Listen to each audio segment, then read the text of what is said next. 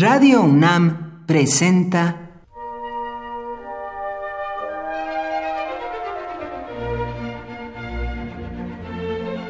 Cuaderno de los Espíritus y de las Pinturas por Otto Cázares.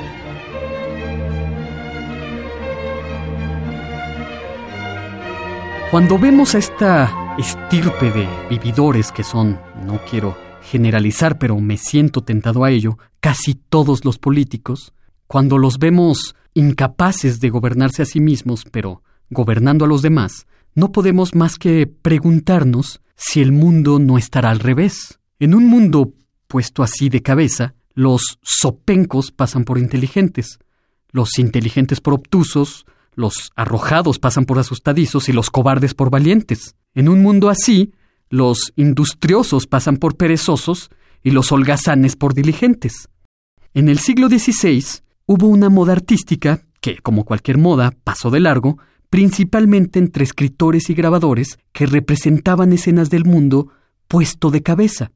En un grabado de finales del siglo XVI, lamentablemente anónimo y que lleva por título Cosí va el mundo a la reversa, es decir, así va el mundo al revés, vemos, por ejemplo, figuras de una víctima colgando en la horca su verdugo.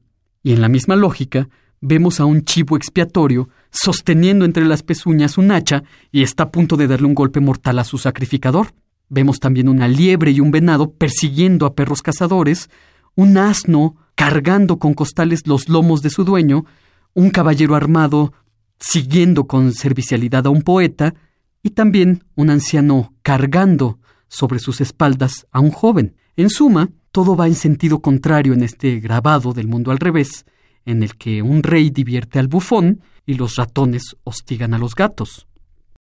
En El sueño de una noche de verano, directamente relacionado con el tema del mundo al revés, William Shakespeare introduce a un duendecillo sumamente travieso de nombre Puck, que es un auténtico alrevesador del mundo.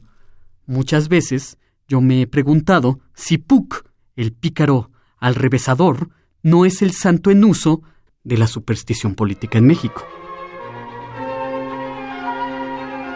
Por hoy, Otto Cázares cierra el cuaderno de los espíritus y de las pinturas.